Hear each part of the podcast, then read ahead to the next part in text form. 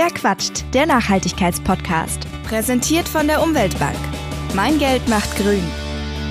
Hallo und herzlich willkommen zu einer neuen Folge von Verquatscht. Heute geht es um ein ja, heiß diskutiertes Thema, nämlich vegane Ernährung als Familie und ja, das heißt auch für die Kinder. Und spätestens das, genau das ist der Punkt, an dem es emotional wird. Wir leben ehrlich gesagt nicht konsequent vegan, auch wenn wir den Anteil an pflanzlicher Ernährung immer weiter erhöhen. Deshalb habe ich mir eine Expertin für dieses Thema an meine Seite geholt, und zwar die Lara. Sie ist vegane Ernährungsberaterin und lebt gemeinsam mit ihrer ganzen Familie, also sie, ihr Partner und ihre zwei Kinder, komplett vegan. Außerdem gibt sie auch Online-Kurse für andere Familien, in welchen sie ihr Fachwissen in Bezug auf die pflanzliche Ernährung weitergibt. Und heute macht sie das auch hier bei Verquatscht. Die Lara hat übrigens einen Code eingerichtet, mit dem ihr 10% Rabatt auf ihre Kurse bekommt.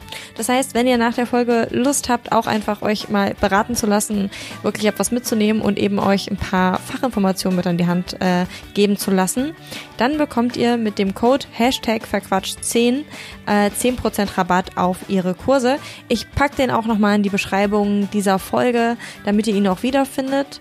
Genauso wie auch den Link zu Dilaras Website. Und was ihr in den Kursen von Dilara lernen könnt, das verrät sie euch jetzt selbst. Und damit wünsche ich euch jetzt ganz viel Spaß. Hallo Dilara. Hallo Marisa. Ich freue mich sehr, dass ich dich als Expertin für diese Folge gewinnen konnte, denn vegan leben als Familie, vor allem wenn man eben seine Kinder auch vegan ernähren will, das ist ein, ich sag mal, sensibles und sehr emotional diskutiertes Thema. ähm, und da braucht man eben auch fundiertes Wissen, um gegen etwaige Kritik auch ja, halten zu können, weil ansonsten äh, artet es oft aus in einen in, ja, in eine Schlacht eigentlich und einen absoluten irgendwie Gewissenskrieg und ähm, wird auf jeden Fall nicht mehr schön. Bevor wir da so ein bisschen in die äh, ja, fachlichen Diskussionen einsteigen, würde mich erstmal interessieren, wie bist du denn so persönlich dazu gekommen, eigentlich zu sagen, ich möchte vegan leben und ich mache das auch mit meinen Kindern? Hm, ja, sehr gerne. Ich freue mich auf jeden Fall hier zu sein. Danke.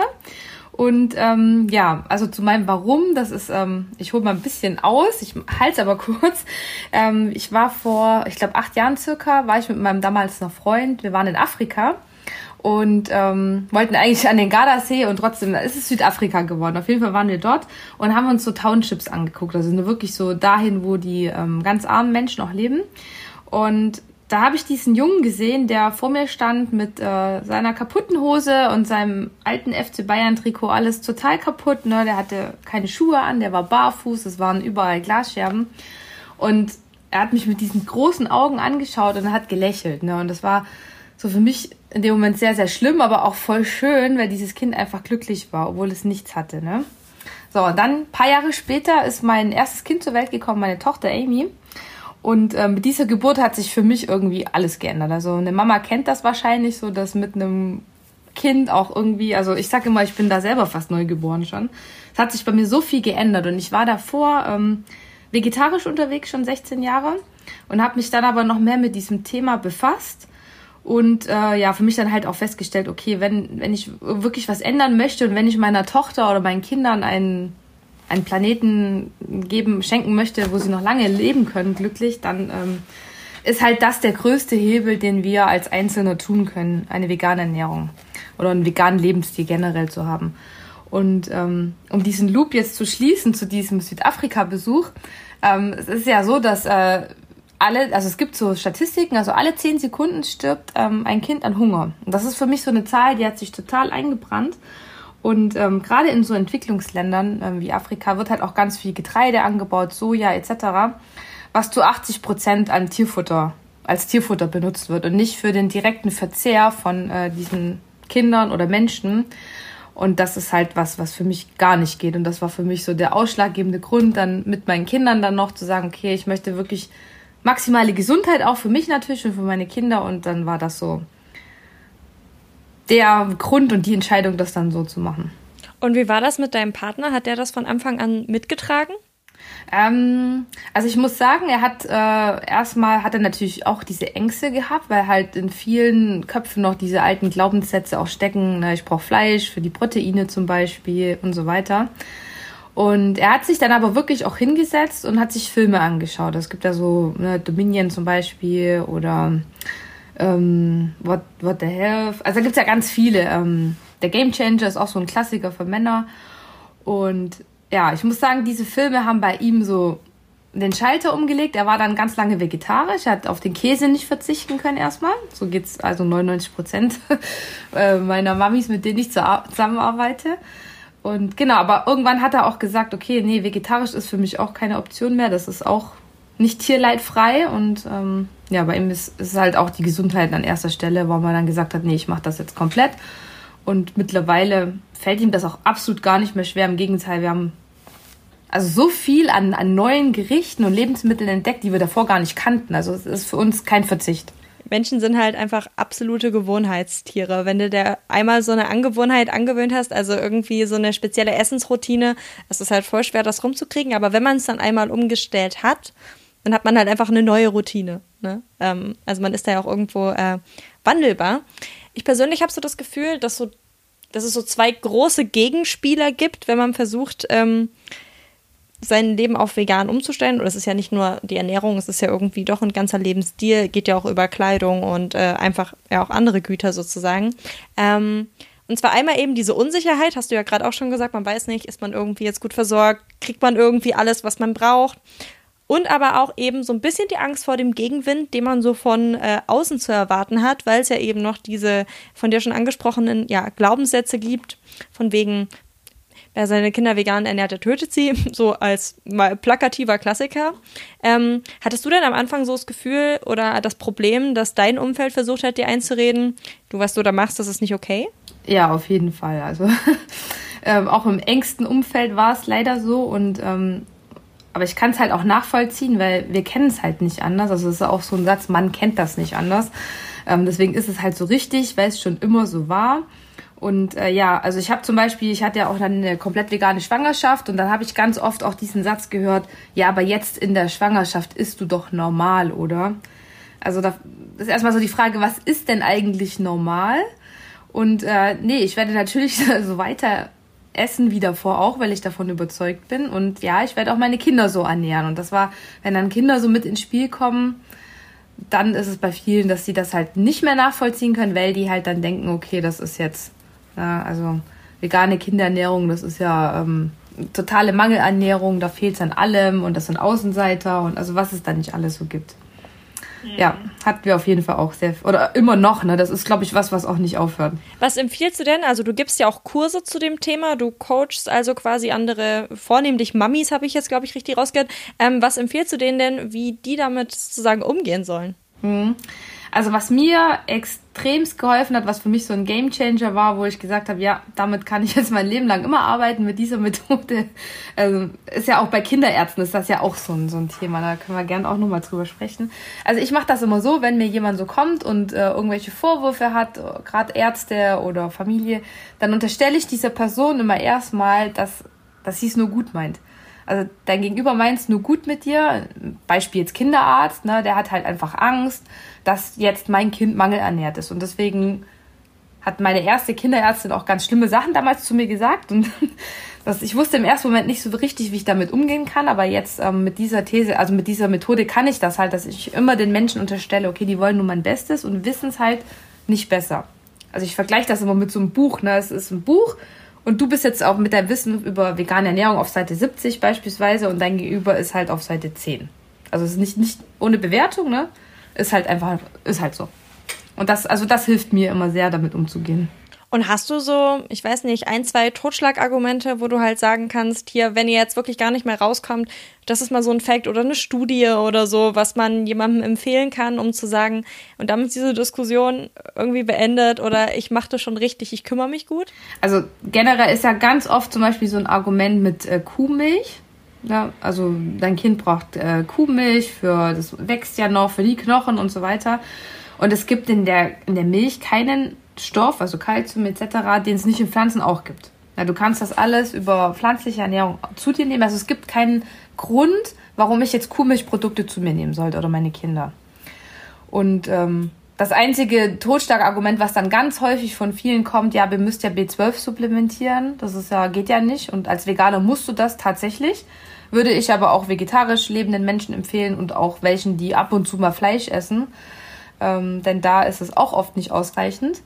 Und ja, Und dann ist für mich halt dann einfach das Argument, okay, ich nehme das halt in Form von zwei Tropfen am Tag und du nimmst das in Form von deinem Fleisch auf dem Teller, was das Tier aber auch über das Tierfutter oft zugefüttert bekommt. Also man nimmt es quasi nur auf einem direkteren Weg zu sich, wenn man es eben selber supplementiert. Genau. Ich sage, wir mhm. lassen den Umweg einfach über das Tier weg. Ah. Und, und, du hast gerade schon gesagt, du hattest auch äh, Diskussionen mit deiner ersten Kinderärztin. Bist du dann deswegen quasi auch äh, gewechselt und hast den anderen Arzt gesucht? Ja, weil ähm, das für mich schon so weit unter die Gürtellinie geht. Also wenn jemand eine andere Meinung hat, dann akzeptiere ich das auch und ähm, wenn da jemand dafür offen ist, dann erzähle ich da auch gerne darüber. Und ich habe dieser Frau halt gesagt, dass ich mich informiert habe, dass ich deswegen extra dieses Studium auch gemacht habe. Es war in erster Linie erstmal, um für meine Kinder die optimale Ernährung auch zu haben. Ähm, und das hat sie halt alles nicht interessiert. Das hat sie so wie, ja, Fernstudium und was das neu ist, alles nur Mode und, und sowas. Und hat halt dann gesagt, okay, wenn ich das mache, dann werden meine Kinder definitiv Mangel, äh, Folgeschäden haben, die nicht mehr reparierbar sind und also solche Sachen. Und das hat mir gar nicht mehr zugehört. Das war für mich dann ein Grund, okay, nee, da. Und ich bin jetzt bei einer Kinderärztin, die ist sogar vegan. Also sowas gibt's auch. Gibt's nicht so oft, aber es gibt's.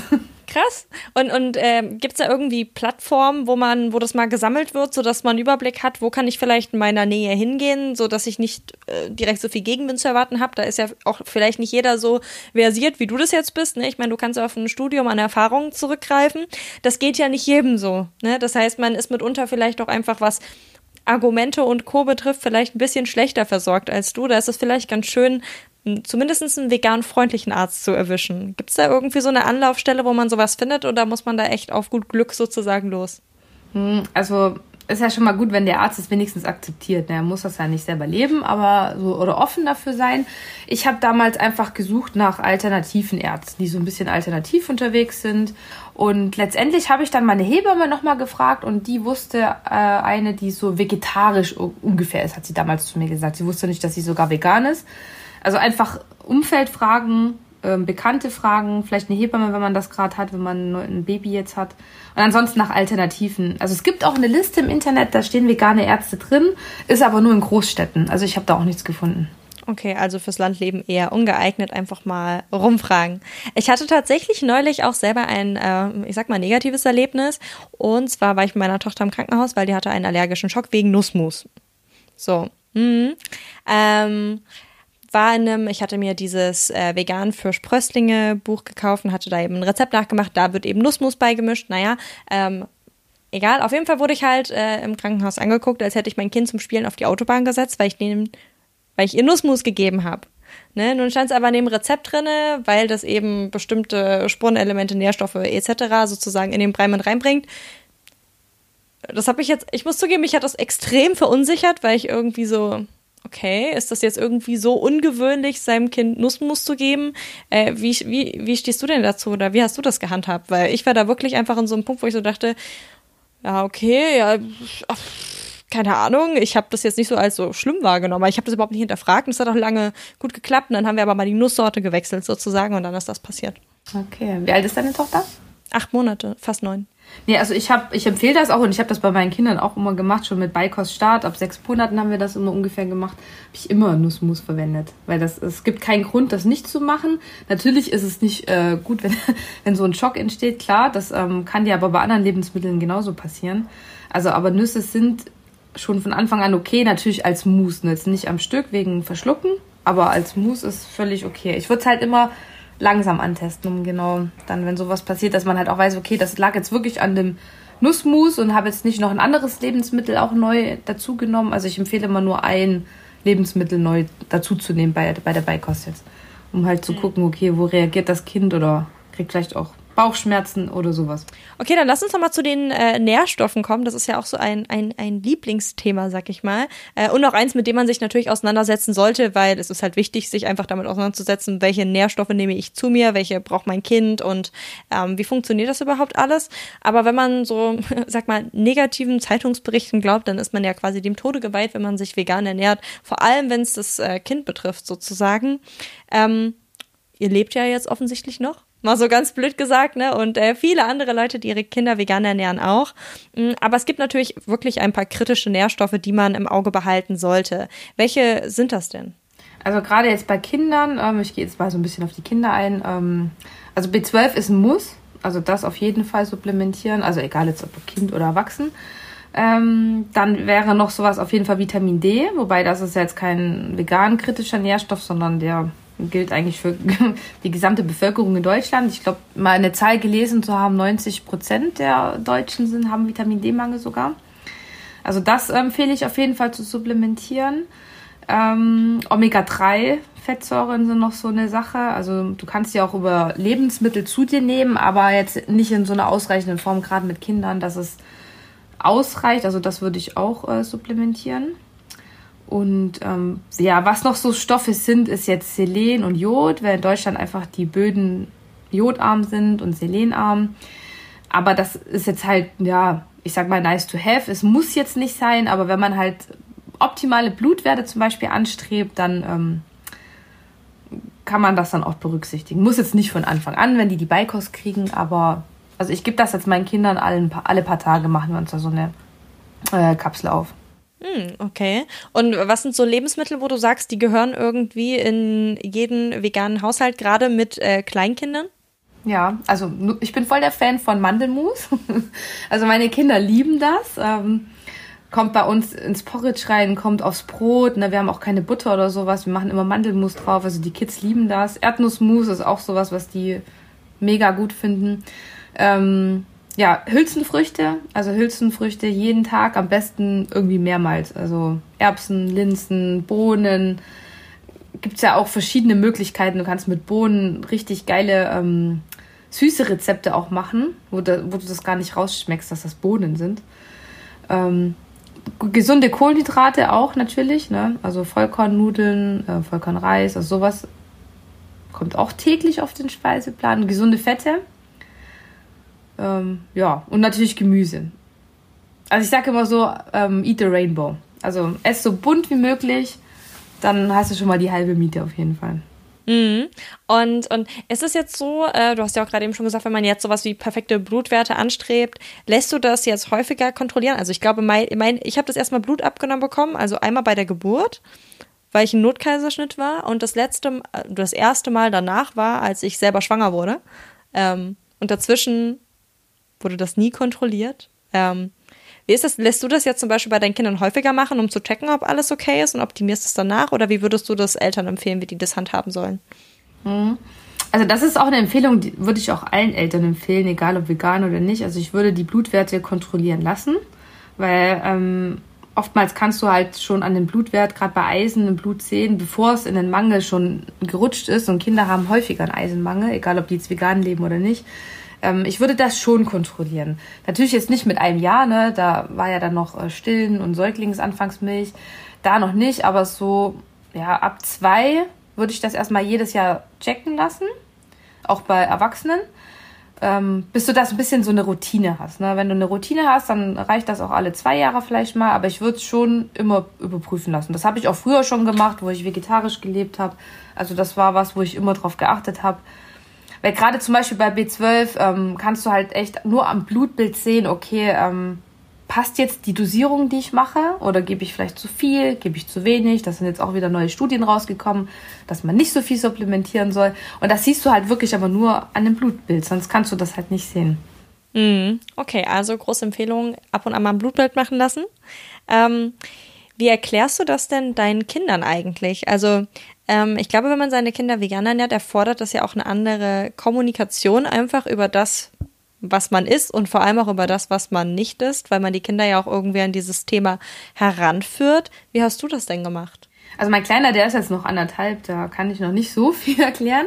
Meine Große, die ist jetzt dreieinhalb. Ähm, ich, also ist halt wichtig, das kindgerecht zu machen. Es gibt viele Bücher auch darüber, die ähm, also Schweinchen schlau zum Beispiel, so ein sehr schönes Buch, wo du halt mit deinem Kind auch anschauen kannst und dir die Zeit nimmst und dann da so ein bisschen in Ruhe darauf eingehen kannst.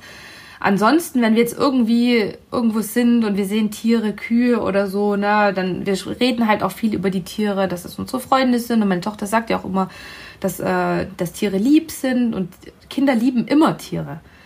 Und äh, wir leben momentan bei meiner Oma im Haus und da kriegt sie das natürlich mit, wenn meine Oma lebt jetzt nicht vegan. Also sie geht schon sehr in die Richtung jetzt, aber äh, bei ihr gibt's halt öfters mal auch Fisch und das kriegt halt meine Tochter mit. Und dann fragt sie mich halt auch so, warum ist denn die Uri jetzt Fisch? Und ich versuche ihr das dann halt so kindgerecht zu erklären, dass sie das halt macht, aber wir das halt nicht machen, weil wir halt die Tiere mögen. Und wenn wir dann jetzt heute haben wir erst, wir waren heute erst beim Kinderarzt ähm, und da hat er auch halt so Fische und dann sagt meine Tochter auch so, ja, Mama, die essen wir aber nicht. Tiere sind doch schön oder Tiere sind lieb. Also die versteht das schon so ein bisschen mit ihren dreieinhalb Jahren schon. Verrückt. Und gab es auch schon mal eine Situation, wo sie sich dann irgendwie gefragt hat, warum darf die das essen und ich nicht? Also ich weiß nicht, zum, bei mir, mein Bild, was ich im Kopf habe, ist irgendwie, man, also irgendwann gehen ja auch die Kinder dann in eine Einrichtung oder zur Tagesmutti. Auf jeden Fall essen sie außerhalb irgendwann. Äh, man bekocht sie nicht mehr alleine sozusagen. Äh, zumindest ist das die Regel.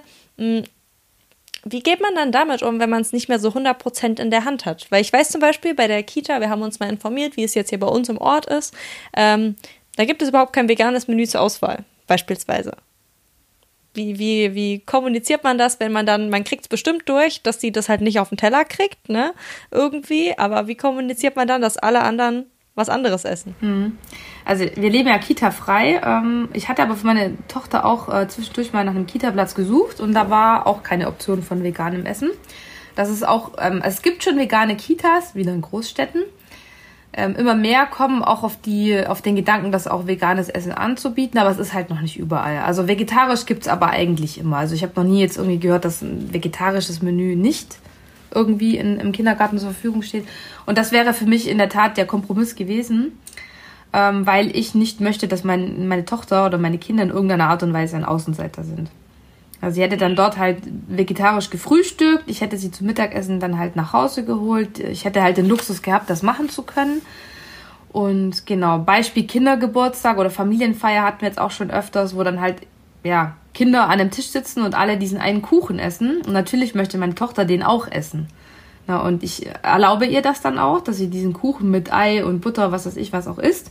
Also auch zum Beispiel Zucker drin. Wir leben hier zu Hause bei uns zuckerfrei. Das ist ja dann auch wieder so hat das nichts mit vegan zu tun. Ich finde es halt nicht gut, aber ich lasse sie in dem Moment, weil sonst geht auch die Leichtigkeit verloren.